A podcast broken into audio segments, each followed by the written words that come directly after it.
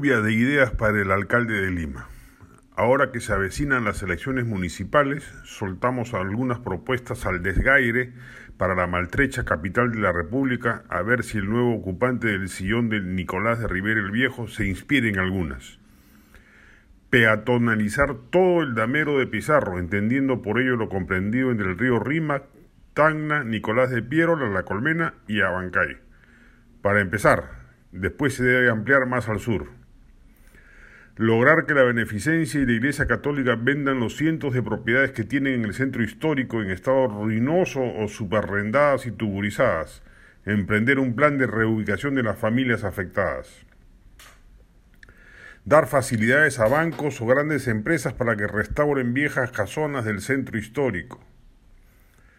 tumbar los muros de los parques zonales, hacerlos abiertos al público, gratuitos, como grandes espacios públicos democratizadores e inclusivos,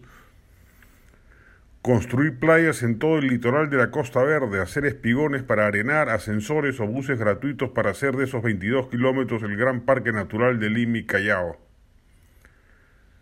Retomar el proyecto Río Verde, que creaba 25 hectáreas de áreas verdes y recuperaba la ribera del Rímac reemplazar las escaleras de Castañeda al Ocio por escaleras mecánicas, como existen en muchas ciudades del mundo. Eliminar los 43 distritos en Lima y los 7 del Callao y que Lima Callao sea regido por una sola autoridad. No hay ninguna otra ciudad en el mundo que se maneje con el caótico menjunje distrital que acá existe construir una vía subterránea del metropolitano en la avenida Boloñés en Barranco para recuperar esa vía de tránsito entre Lima y Chorrillos, descongestionando el tráfico del sufrido distrito barranquino. Gestionar que la base aérea de Las Palmas se mude fuera de Lima y allí se construya un gran parque público y espacios recreativos que las instalaciones militares de Chorrillos permitan un pase vehicular de modo de romper el dique urbano que supone esa infraestructura que en verdad ya debería también salir fuera de la ciudad.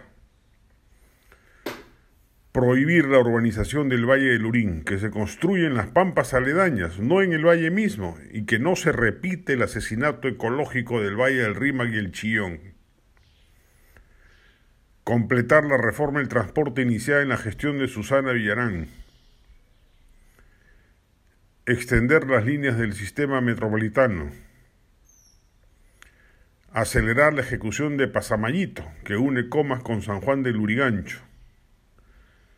integrar la red de ciclovías que sin orden ni concierto han desplegado los municipios distritales, construir una vía paralela a la carretera panamericana norte para que el peaje no sea de uso obligatorio para cientos de miles de vecinos, y mientras no se logre entregarle tarjetas de pago subsidiadas para que los lugareños transiten por la vía y no les cueste el referido peaje. Reducir aún más los límites de velocidad recientemente rebajados, que no se pueda circular a más de 40 kilómetros por hora en la ciudad arrancharle al Ejecutivo más rentas e invertir en seguridad ciudadana vía serenos dotados de armas defensivas. Continuará.